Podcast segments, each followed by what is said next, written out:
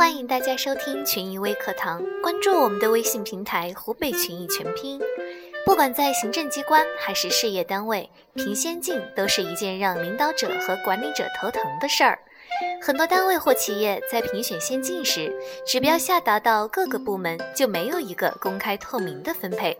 许多优秀的员工都得不到该有的认可，起不到任何的激励作用。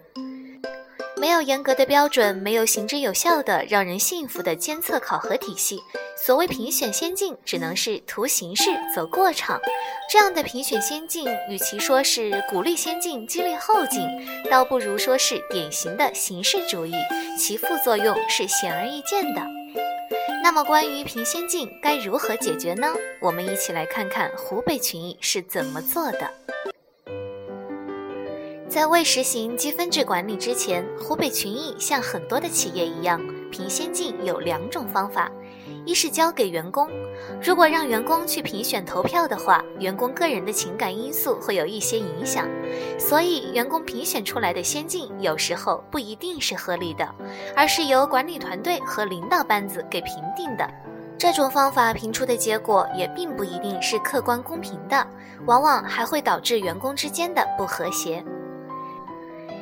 在实现了积分制管理以后，每年每月的先进都是靠积分说话，按积分名次来进行挑选。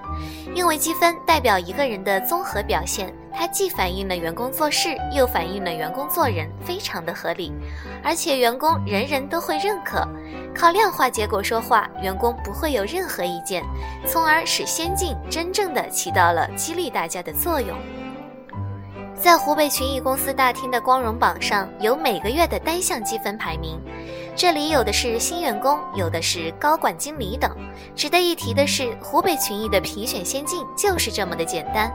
根据软件的各项排名记录就可以调出要表彰的先进员工，方便又实用。感兴趣的企业家不妨导入积分制管理，一定会有意想不到的惊喜哟。